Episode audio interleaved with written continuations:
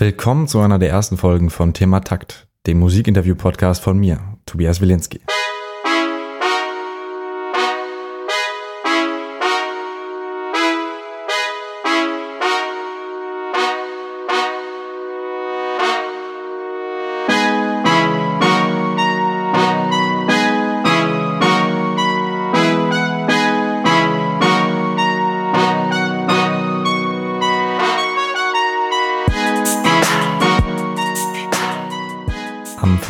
November, also vor knapp einem Dritteljahr, durfte ich den Sänger und Songwriter Patrice interviewen. Es war mein erstes Podcast-Interview, deswegen war ich auch ein bisschen nervös. Und im November hatte ich auch noch kein besonders gutes Equipment. Bitte bleibt Thema Takt trotzdem treu. Die Folgen, die ich danach aufgenommen habe, sind in besserer Qualität. Zum Künstler Patrice. Patrice lebt in Köln, Paris und New York. Er hat mit Künstlern wie Max Herre, Megalo oder Gentleman zusammengearbeitet. Life's Blood ist sein siebtes Album. Es kam am 30. September 2016 raus, also knapp zwei Wochen bevor ich ihn interviewt habe. Ja, viele, viele Namen kommen in dem Interview vor. Da ähm, kann ich euch nur empfehlen, geht ins Internet. Auf thematakt.de habe ich alles abgetippt und auch ein paar Links hinzugefügt. Ansonsten findet ihr weitere Informationen auch auf YouTube oder Soundcloud, wo auch immer ihr den Podcast hört, in den Beschreibungen. Ich wünsche euch viel Spaß mit der ersten Episode und freue mich auf euer Feedback.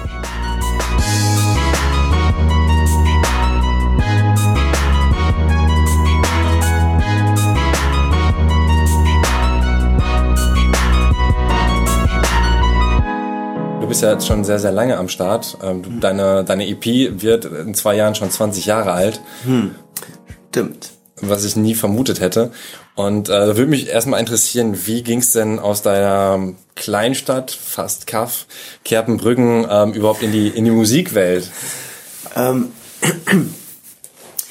letztendlich, ich hatte halt so eine Art Crew, wir waren halt irgendwie Hip-Hop wurde gerade groß und wir, wir, wir wurden sozusagen im Hip-Hop groß und haben uns halt überall ausprobiert, in allen Disziplinen von Hip-Hop und haben versucht, ähm, irgendwie Ausdrucks, uns auszudrücken und, und sind geskatet und ich weiß nicht was alles und dann immer wenn, wenn diese MC-Jams waren in Köln, waren wir da oder wenn, wenn es irgendeine Möglichkeit gab, uns zu präsentieren. Und irgendwann äh, meine Schwester, die, die war dreieinhalb Jahre älter als ich, ist sie immer noch, die kannte DJ Suicide von Advanced Chemistry damals. Und dann, zu dem Zeitpunkt wollte ich irgendwie un unbedingt eine Platte machen. Und ja, der hat mich dann vermittelt an Don Abi äh, und ähm, AD von Weep Not Child damals. Ganz witzig. Weep Not Child, ähm, ja, und dann habe ich von, äh, dann haben die mich halt, äh, AD hat mich weiter vermittelt an, an Afmann. Und ich hatte halt, ähm, also Matthias Afmann in Hamburg, weil der wollte wohl, dass AD was auf seiner Soloplatte macht. Der auch damals schon für die Beginner zum Beispiel produziert Genau, Beginner. Und so, da, da ging es ja gerade los mit Hamburg, so richtig. Und äh, ja, und dann bin ich damit hingekommen nach Hamburg und habe auch ein bisschen was gemacht und Matthias hat so gefragt, ja, und was machst du so? Und ich so, ja, dies, das.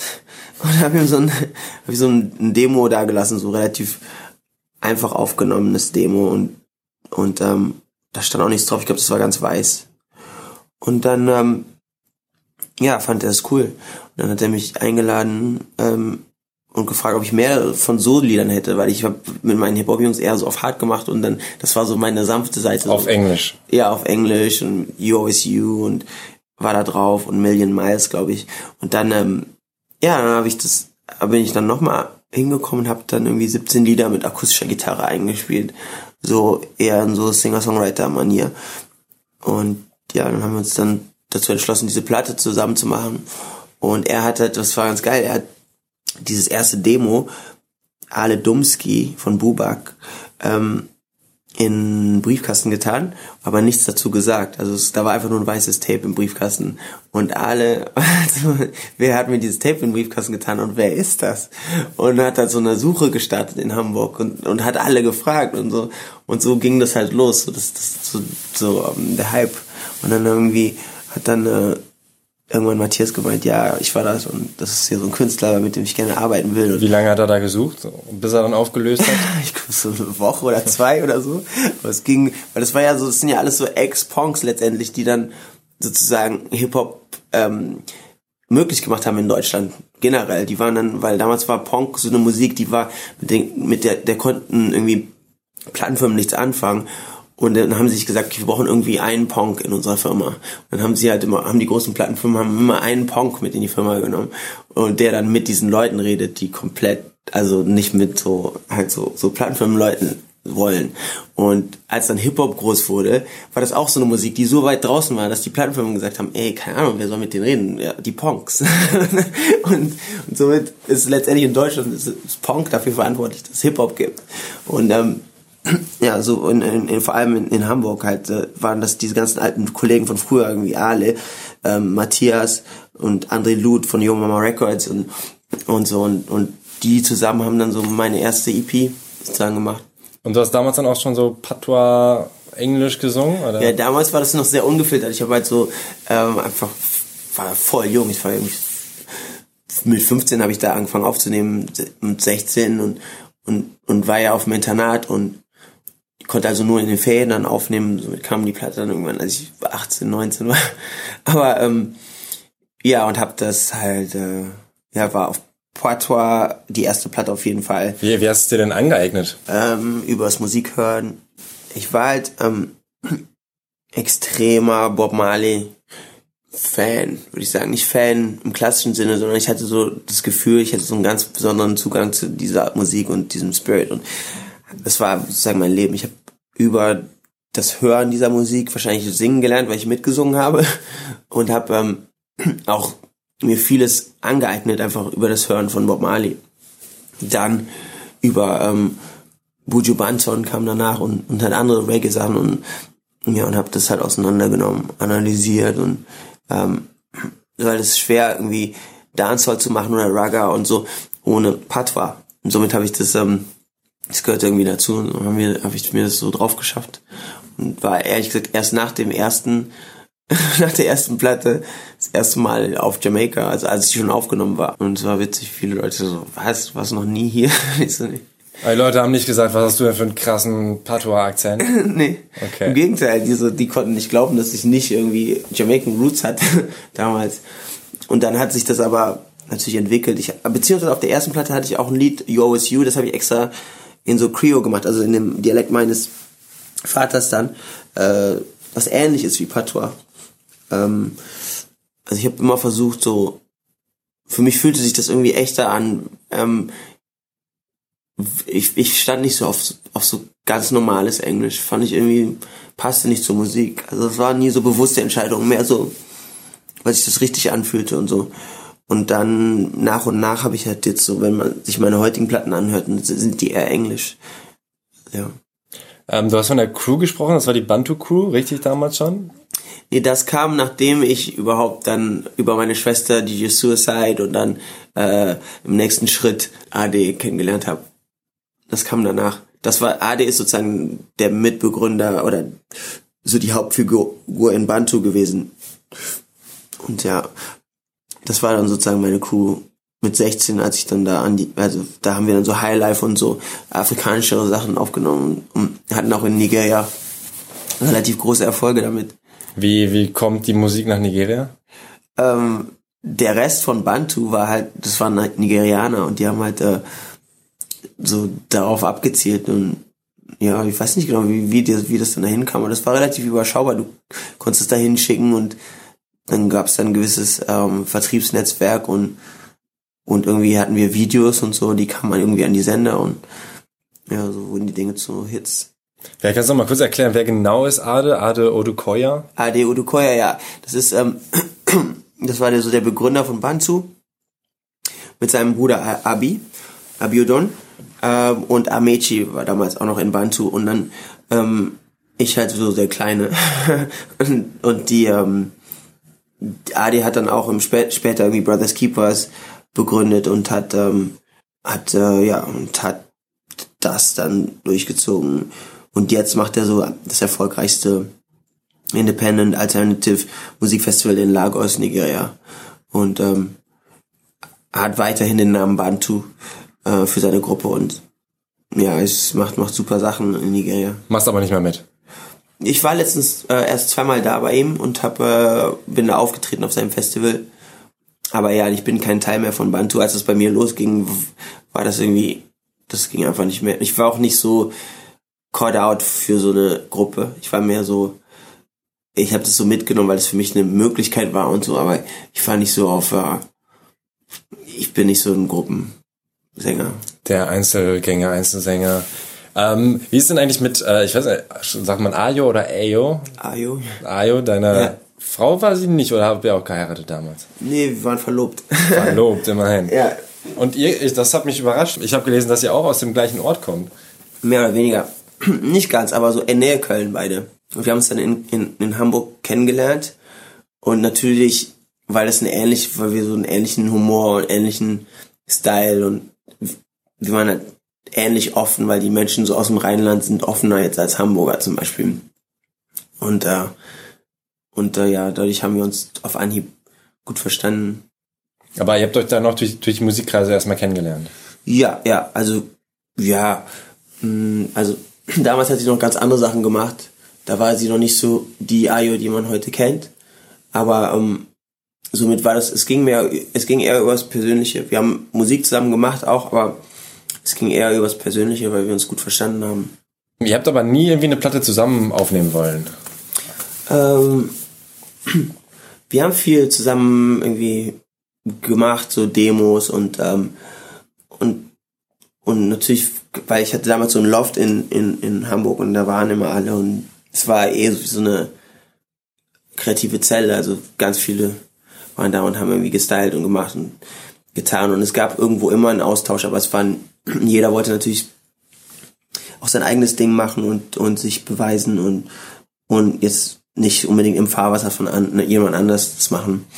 Und es war voll wichtig auch für sie natürlich, dass sie ihren eigenen Weg geht. Ihr seid sehr erfolgreich in Frankreich. Ähm, meinst du, das liegt einfach daran, dass die, die Art der Musik da ankommt? Du hast in einem Interview darüber gesprochen, dass du denkst, die Art von Soul und so ist einfach in, ähm, in Frankreich beliebter als in Deutschland. Ähm, ich meine, Frankreich ist, ist natürlich hat, hat einfach, glaube ich, mehr Kultur. Hm. Punkt. Warum, warum meinst du das? ähm, weil, weil ich glaube, dass in Deutschland viel ähm, Kultur einfach kaputt gemacht wurde. Also junge Kultur. Einfach nach hier dem Mann mit dem kleinen Bärtchen. Da ist ganz viel ausgereist und, und wurde irgendwie halt irgendwie halt als entartet erklärt und, und einfach komplett, das baut sich gerade wieder so neu auf, während in, in, in Frankreich hast du, hast du das Gefühl, dass, dass da ähm, einfach kulturell, ich rede von lebendiger Kultur, ich rede jetzt nicht von Klassik oder all dem, was davor kam. Aber ähm, man hat das Gefühl, dass da gibt es viel mehr Forum dafür, auch in den Medien. Es gibt Radiosender, die nicht nur irgendwie Kommerz spielen und, und aber dafür ist auch Budget da und so. Und äh, man macht da Live-Konzerte beim Radio, man macht, es gibt irgendwelche interessanten TV-Shows, die, die auch irgendwie Musiker featuren, die nicht gerade Nummer eins sind. Ähm, also Sachen, es gibt natürlich, durch ihre Ex-Kolonien haben die natürlich extrem viel äh, Afro-Einfluss in ihrer Kultur. Und ähm, ja, dafür gibt's da, da gibt's einfach einen größeren, da gibt's viel mehr, ähm, das ist einfach viel diversifizierter kulturell und ähm, und so. Aber in, ich meine, Deutschland, wir sind ja so die, die versuchen hier in Deutschland so auch noch ein bisschen andere Kultur reinzubringen. Also mit mit Bantu damals oder mit oder viele ja meiner sozusagen Kollegen, die die auch Musik machen, versuchen das ja. Aber ich, man hat schon das Gefühl, dass in Deutschland es immer immer deutscher wird. Also es war nicht, also als ich anfing mit der EP und mit der Platte äh, Ancient Spirit und so war es noch offener. Jetzt, wenn man sich die Charts anguckt, sind, sind es äh, größtenteils deutschsprachige Künstler. Und in Ostdeutschland zum Beispiel, also ausschließlich, glaube ich. Also somit, das ist jetzt, das ist nicht schlimm, es ist einfach nur eine reine Geschmacks, es ist eine Geschmackssache. Aber du willst nicht auf Deutsch oder auf Französisch singen? Ähm, nee, weil bei mir richtet sich das nicht so da- danach, was gerade ankommt, so wie ich singe. Also, sondern eher so, wie ich denke, wie es gut klingt. Und du findest äh, den englischen Klang einfach schöner. Bei Französisch, ich meine, gut, Deutsch sagen viele, ich meine, das ist auch, finde ich, schwieriger, was, was gesungen angeht, klingt Deutsch oftmals einfach nicht so schön, aber Französisch ist dann halt auch schon die melodiösere Sprache. Ja, aber Französisch ist da wie Deutsch, du musst die wirklich meistern. Also auf Deutsch, finde ich, klingt 90% der Sachen, die man singt, einfach erstmal schon mal schlecht. Weil es sich, weil es sich komisch in der Bauchgegend so anfühlt. Einfach weil, weil man kann das so auf Deutsch nicht sagen. Wenn, würde man das auf Englisch sagen, wäre das okay. So Baby, I love you, könnte man theoretisch auf Englisch sagen, auf Deutsch. Uff, wärst du sofort im Schlager. Baby, ich liebe dich. Ja, ja, sofort im Schlager. Deswegen auf Deutsch, da muss man viel, da gibt's viel mehr Nuancen und muss man viel mehr Feingefühl beweisen, ähm, damit das irgendwie gut klingt. Und und das ist ähnlich im Französischen. Das ist, das ist eine sehr, sehr feine Sprache, so die muss man wirklich checken. Also ich spreche Französisch, aber nicht auf dem Level, dass ich sagen, dass ich mir anmaßen würde, so, ey, ich will jetzt nach Brel oder Gainsbourg oder Edith Piaf ähm, auch Französisch singen. Also nee, das ist die Messleiste ist sehr hoch. Das äh, neue Album Life's Blood, ähm, hast du das komplett selbst produziert oder wer da? Also ich meine, Diplo hat mit dran gearbeitet, das wird äh, mhm. angesprochen, aber den Rest? Ja, zum Großteil ja. Also ich, ich habe äh, teilweise mit Alan English äh, gearbeitet, äh, mit dem ich viel mache aus London ähm, und aber zu ja schon so 95 Prozent selbst produziert. Und dann ja Diplo und Picard Brothers haben dran gearbeitet an einem Stück und Könntest du dein Album beschreiben? Ähm, äh, jetzt. Äh, Wenn ich es noch nicht gehört habe, könntest du irgendwie sagen. Musikalisch. Mhm, genau, ja. Ja. Äh, ich finde es modern. Also insofern, als dass ich denke, also es ist ein modernes, äh, würde ich sagen, Reggae Folk Album. Black Folk. Ja. Ähm, aber das sagt mal den meisten Leuten wahrscheinlich nicht viel. Ich habe ja dann irgendwann gesagt, Swaggy ist meine Musikart, aber auch das äh, muss ich dann erklären. Also man musste sich echt anhören. Plus, es ändert sich ja auch. Ich meine, das Album hm. finde ich jetzt sehr anders als, als seine vorherigen. Voll. Ja, aber jedes Album ist total anders, ne? Also es ist schon immer so gewesen. Leute sagen, dass das total anders ist, ja. Aber wenn du dir die EP anhörst und hörst dir danach Ancient Spirit an, da kamen dieselben Reaktionen. Das war so, wie jetzt ein komplettes Reggae-Album, was soll das? Während die EP war ja noch eher hip-hopiger und so. Und akustischer und äh, spartanischer. Und dann kam, you, äh, kam äh, How Do You Call It und das war ein Soul-Album. Und alle so, wie jetzt ein Soul-Album? Das war richtig ein Problem. Also alle so, was? Warum macht der bei, bei wem? Beim Label? Ja, die Reaktionen, die waren so, weil das macht man einfach nicht. So Leute machen, haben irgendwann eine Box für dich und da musst du reinpassen. Und wenn nicht, dann, dann, äh, dann gibt's große, große Aufstände. Auch, also, ja, das Jan Delay macht's, aber bei dem ist halt sehr, sehr krass kommuniziert, würde ich sagen. Genau, der, aber der, ja genau, der, der nennt, gibt sich dann einen anderen Namen und so. Also, also damals noch, ne? Bei Soul Rebel, ja wohl, es war Jan Delay und nicht Soul Rebel, sondern es war auch sonst Jan Delay und Disco und so weiter. Also ich glaube, Jan Delay hieß es schon immer noch, ne? Ja, irgendwann. Nur, nur du musst dir das fing ja an mit Jan Eisfeld, dann Easy, Easy Eyes und dann hat, hatte so hatte eigentlich immer verschiedene. Jan Delay war dann so das Reggae, also das erste Mal, als dieser Name kam, war, glaube ich, zu dem Reggae-Album, ne? Ja. Und dann. Die Band dabei heißt, glaube ich, immer anders. Ja, es kann sein. Und dann irgendwann, ja, ich habe das nicht so verfolgt, aber ich sag nur, ja, kann sein. Aber, aber ja, das ist nochmal es wirkt auch äh, experimentell auf jeden Fall, finde ich. Ähm, teilweise hast du ja Nachrichtensprecherin drin oder ich weiß nicht, äh, wahrscheinlich keine Nachrichtensprecherin, ja. sondern du hast den Text auch geschrieben und dann vorgelesen, so zu äh, Sierra Leone zum Beispiel irgendwelchen Fakten. Ach so, nee, das ist meine Schwester. Mhm. Die hatte so einen ziemlich großen TED-Talk. Ach so, Ja, krass. der, der so, also sehr oft geklickt wurde im Internet auch. Und den habe ich einfach gesampelt. Also meine Schwester. Okay, aber auch das ist ja, ähm, sag mal, experimenteller, ähm, was man nicht unbedingt ähm, auf, auf jedes Album packen würde. Also ja. man fragt sich ja schon, auch das ja, What a Wonderful World, wo dann eben Maschinengewehre und so drüber ja. kommen, das ist ja so ein bisschen äh, riskant, sage ich mal, weil man damit eben auch riskiert, hey, da kommt jetzt keine Musik, sondern da kommt jetzt irgendwas, was dich vielleicht an Nachrichten und so erinnert. Ja. Hast du da Angst davor, dass es dann vielleicht ähm, ja, mich aus der Musik raushebt und ich sage so, ey, ich möchte keine Nachrichten hören, ich Ja. möchte ein Album hören. Ich glaube, das ging bestimmt vielen so. Nur ich finde es halt so, es ist, ich meine, die meisten Menschen hier machen halt Musik, von der, dass sie, von der sie denken, dass sie ankommt und dass sie, dass sie irgendwie äh, Erfolg hat und, und sind überhaupt nicht mehr politisch, also gar nicht.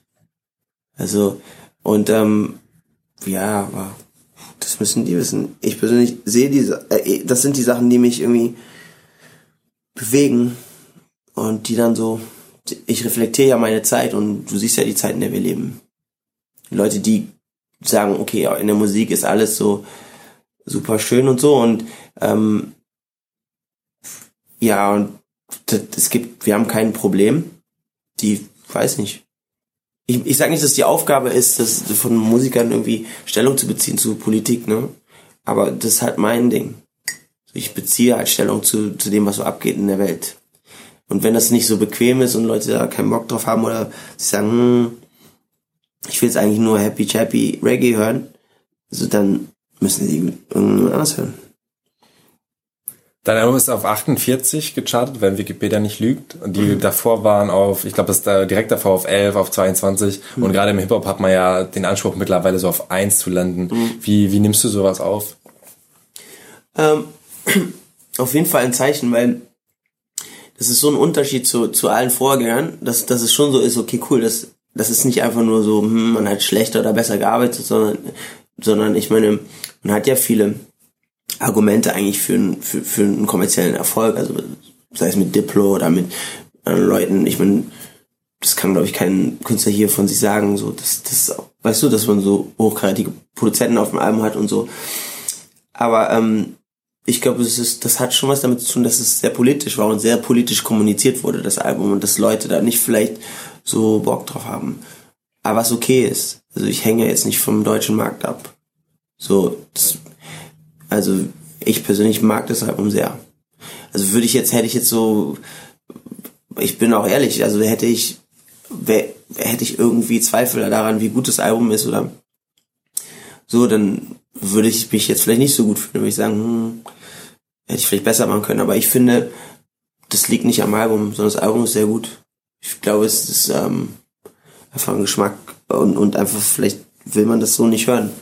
Diese Wahrheiten oder Realitäten, vielleicht will man lieber was anderes. Und ich glaube auch, dass die, dass die, ähm, das, was ich eben auch angesprochen habe, dass alles sehr fremd ist und man nicht mehr klar einordnen kann, das ist umso unbequemer heutzutage, weil man sieht ja einen generellen Rechtsruck in den Ländern und ich glaube, das ist nicht, ohne zu sagen, alle sind rechts, es ist einfach so, dass der Geschmack ist einfach ein bisschen rechts. und, Ja, da, und da, das ist von niemandem die Schuld, so. Ich sag nur, es ist halt, äh, wenn man keine Kulturarbeit äh, äh, leistet, so, in irgendeine Richtung, und er halt so, also sehr mediocre Musik irgendwie pusht die ganze Zeit in Radios und, und in den Charts so, also ja, vor allem Radios und in den Formaten, in den TV-Formaten, dann muss man sich nicht wundern, dass die Musik immer, also dass es immer engstündiger wird, was man mag. Also letztendlich, wenn du dir so deutschen Singer-Songwriter-Pop anhörst, ist ja letztendlich dasselbe Lied. Immer und immer wieder. Und eins, was auf keinen Fall irgendwo aneckt, total glatt ist und eigentlich theoretisch eine Art von neuem Schlager ist. Und, ähm, und das darauf fahren alle ab. Und das, da wird sich nichts getraut oder es wird keine wirkliche Botschaft vermittelt, sondern eher Sachen, auf die, von denen wir eh wissen, dass sich alle darauf einigen können. Und alle sagen, ja, richtig. Also, somit, ähm, wenn man das will, dann, dann äh, ja, die anderen können sich das aussuchen. Also, aber für, für mich, ich find's schon toll, dass, dass ich, ähm, ich meine, ich spiele jetzt die Tour, die Tour läuft gut. Ähm, und die Leute, die dann kommen und, und das feiern und so, sind mir umso wichtiger, weil das zeigt einfach, dass die da offener sind im Kopf und, ähm, und einfach, dass wir geschmacklich so ein bisschen auf demselben Film sind. Das ist mir dann lieber als jetzt so extremes Mainstream-Publikum, Leute, mit denen ich jetzt nicht privat abhängen wollen würde oder so. Weißt du, dann lieber ein cooles Publikum. Ja, ein Publikum hat jetzt auch äh, gewählt. Im Laut-Interview hast du noch gesagt, ich bin mir sicher, die Zukunft, auf die wir zusteuern, die wird richtig cool. Jetzt wird Trump gewählt. Glaubst du immer noch, dass die Zukunft cool wird oder wie siehst du das? Ähm, Trump, naja, ich meine, ich glaube schon, weil theoretisch ist es, äh, sind es, also man muss ja manchmal ein bisschen Abstand nehmen und sich das so, so geschichtlich angucken. Dass Trump gewählt wurde, ist gar nicht so eine krasse Überraschung. Ähm, also ich, äh, ich muss dazu sagen, ich war überrascht, ne? Aber wenn man jetzt im Nachhinein, ist natürlich einfacher zu sagen, aber so, so krass ist das gar nicht, wenn man es sich mal bewusst macht. Ähm, was halt krass ist, ist, dass die ganzen, dass die, die Wahrnehmung, also diese ganzen Polls und so alle falsch lagen. Und äh, dass alle letztendlich total sicher waren, dass Hillary gewinnt. Und, ähm, und das zeigt uns was. Es war ja beim Brexit nicht anders. Es war, ähm, aber ich meine, alle Länder sind halt viel, viel, viel nationalistischer. Weil sie, weil, weil jetzt durch diese, durch den Backlash von den Kriegen, die man irgendwie veranstaltet oder auch forciert oder auch unterstützt, indem man da Waffen hinliefert, ähm, darauf hat man jetzt keine Lust auf den Backlash davon und ähm, ja, das ist halt eine Doppelmoral. Letztendlich du du man hat äh, äh, Trump ist repräsentativ für Amerika. Somit ist er nicht der falsche Präsident. Es ist die Wahrheit.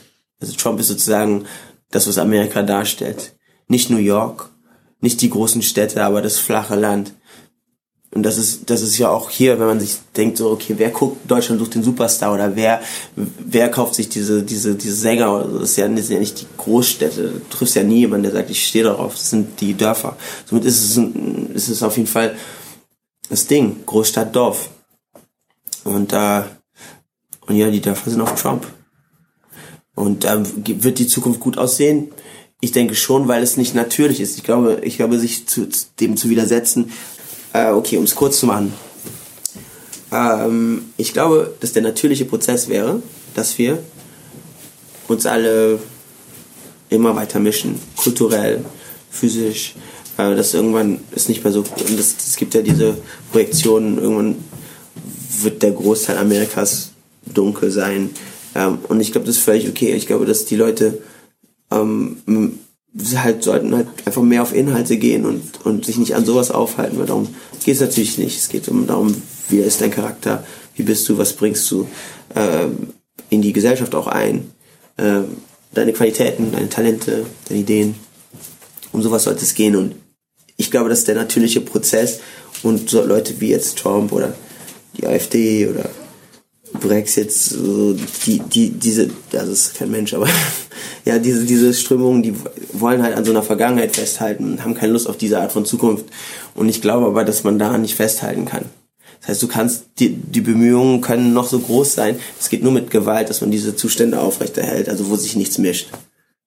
Also das, das wird nicht, das ist unnatürlich. Ich, deswegen, ja, bis jetzt habe ich auch gedacht, dass alles einfach nur besser wird und äh, ich glaube, man muss schon irgendwas machen. Also ich habe das Gefühl, dass es schon auch einfach in die komplett andere Richtung gehen kann. Nee, absolut. Aber ich glaube, auch das ist ein natürlicher Prozess. Ich glaube, dass, dass es muss jetzt so extrem werden. Du hast ja gesehen, was wie viele Demonstrationen und wie viele gegen jetzt, äh, der wurde ja nicht äh, von den meisten Amerikanern gewählt sondern er wurde gewählt von einem komischen, ganz komischen, demokratischen, in Anführungsstrichen, System, was also keinen Sinn macht. Und ähm, natürlich, der, der Großteil der Amerikaner haben keinen Bock auf ihn, deswegen gehen die jetzt auf die Straße. Die wollen so auch nicht gesehen werden von der Außenwelt. Die wollen nicht, dass irgendeine Merkel sagen kann, ja, äh, moralisch seid ihr eher da unten und ich hier oben. Da haben die keinen Bock. Somit ähm, wird's da extrem, äh, wird da, da wird da, das wird extrem polarisieren und dadurch gibt's Bewegung und dadurch gibt's Clash, dadurch gibt's Kampf, aber meiner Meinung nach wird, wird es besser. Weil zumindest wird es alles an die, an die Oberfläche gespült. Auch hier in Deutschland. Ich meine, Leute tun voll überrascht, so Gott, der Osten ist voll so rassistisch und so. Ich meine, ist auch noch nie anders es war wirklich noch nie anders. Also ich kenne ich kenne die, die Statistiken nicht, aber ich bin da hingefahren und habe das meinem eigenen Leibe erfahren. Es ist nicht, es war noch nie anders. Der Osten ist weitaus rassistischer. Das kannst du dir auch an, an Verkaufszahlen meiner Platten angucken. Jeder Platte. Wenn ich Top Ten gehe, heißt es, dass der komplette Westen meine, meine Songs kauft. Verstehst du? Was okay ist, ey. Äh, ich sag nur, man muss der, der Wahrheit oder der Realität ins Auge schauen. Natürlich sind das alles nur Hypothesen, aber ich glaube, es wird besser. Okay, wir sind leider ein bisschen über der Zeit, aber ähm, es war sehr schön mit dir. Ich würde gerne noch mit dir weiterquatschen. Hast du vielleicht noch irgendeine Botschaft für die Welt? Botschaft? Äh, eine Botschaft. Okay. Was ich mir wünschen würde von der Welt wäre, dass, dass sie sich ihre eigene Meinung bildet, ja, dass sie sich besser informiert und, ähm, und wirklich mal eigene Gedanken schmiedet. Also, und, und Ideen hat. Ja. Und nicht, nicht morgens aufsteht, den Facebook-Feed durchliest und dann abwägt, was die populärste oder beste Meinung wäre zu dem Thema. Das würde ich mir wünschen. Gut, danke dir.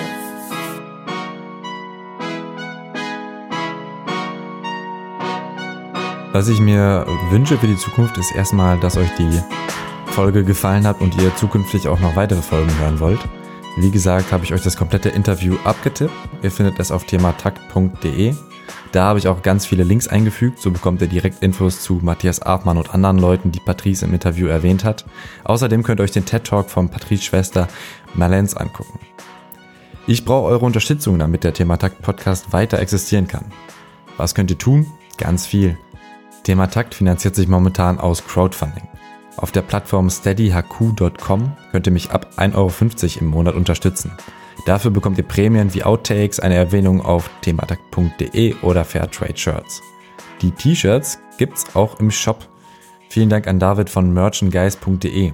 Normalerweise gibt es auf der Seite nur Artikel von Musikern. Er hat mir ausnahmsweise als Nicht-Musiker, sondern als Podcaster den Shop eingerichtet. Ihr könnt mich natürlich auch unterstützen, wenn ihr gerade knapp bei Kasse seid. Ich freue mich über eure Bewertungen auf iTunes, indem ihr den Podcast abonniert. Das ist kostenlos und sorgt dafür, dass alle Folgen automatisch auf eurem Handy landen. Folgen könnt ihr Thema Takt. Habt ihr die krasse Überleitung bemerkt? Folgen könnt ihr Thema Takt auf Facebook, Instagram, Twitter, Soundcloud, YouTube der Nutzername ist überall at Thematakt. Teilt bitte die Folge, falls es euch gefallen hat. Und wenn nicht, dann auch. Ich freue mich über euer Feedback an tobias.thematakt.de und wünsche euch noch einen ganz schönen Tag.